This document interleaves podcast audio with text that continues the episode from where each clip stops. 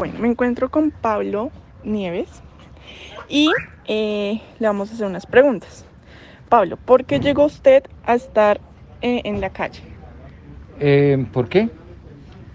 Mm, Pues bueno, no, no sé si le puedo echar la culpa a mi mamá o, a la situación, pero en el momento en que yo me di cuenta, mi mamá, mi mamá era la bandera de ropa, lavaba ropa en Modelia y lavaba ropa en Niza. Cuando me di yo uso de razón de que era un ser viviente. Listo, Pablo. ¿Qué ha sido lo más difícil de vivir en la calle? ¿Qué ha sido lo más difícil?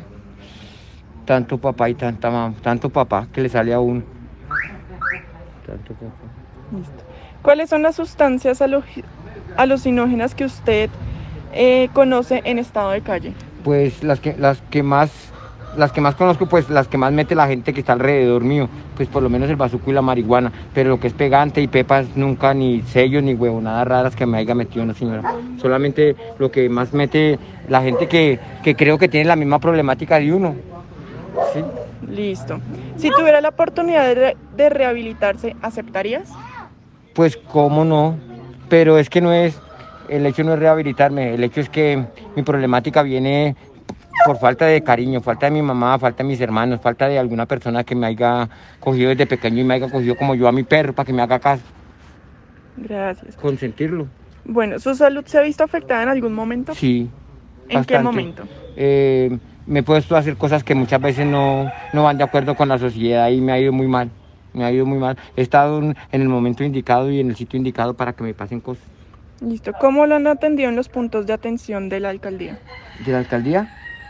Mm, pues como, me disculpa, pero siempre acetaminofén y, y siempre es como a cogerlo a uno como de conejillo de indias, como a, como a que espere, como a que, pero me atiende. Listo. Em, ¿Estaría usted de acuerdo con que haya más jornadas de salud para ustedes?